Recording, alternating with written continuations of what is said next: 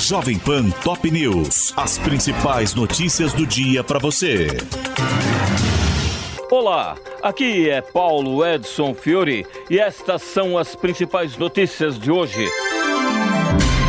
STF autoriza governo a quitar 95 bilhões de reais em precatórios neste ano. O ministro André Mendonça, que havia pedido vista do processo, foi o único a votar contra o pagamento das dívidas judiciais que estavam represadas por uma PEC editada na gestão de Jair Bolsonaro. E o governo já prepara uma MP para liberar os recursos.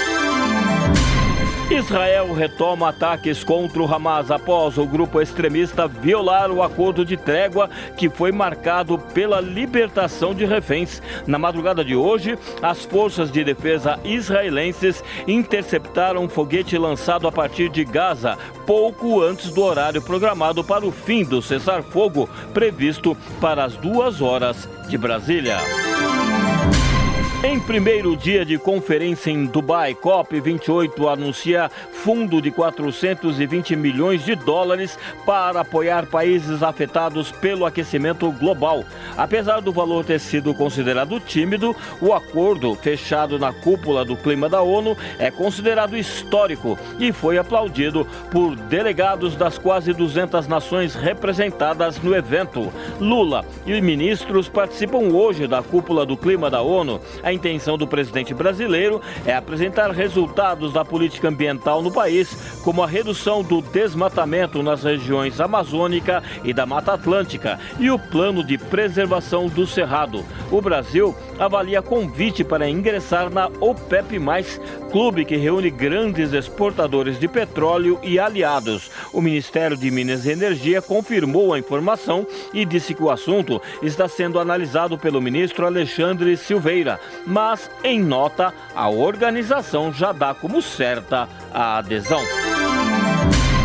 Flávio Dino promete atuação técnica e imparcial caso seja aprovado para o STF. A promessa consta de carta entregue pelo ministro da Justiça aos senadores da CCJ, que irão sabatiná-lo no próximo dia 13, com o intuito de vencer resistências de alguns dos parlamentares ao nome dele para a vaga na corte.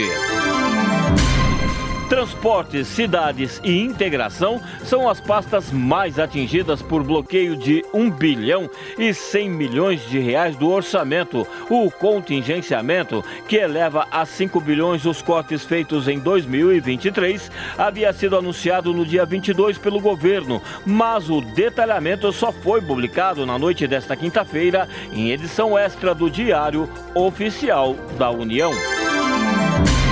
Justiça determina a retirada de mais pessoas de área de mineração sob risco de colapso em Maceió. O problema, iniciado em 2018 em decorrência de mineração de salgema pela empresa Braskem, afeta cinco bairros da capital alagoana e já levou à desocupação de 14 mil imóveis, com 55 mil pessoas afetadas.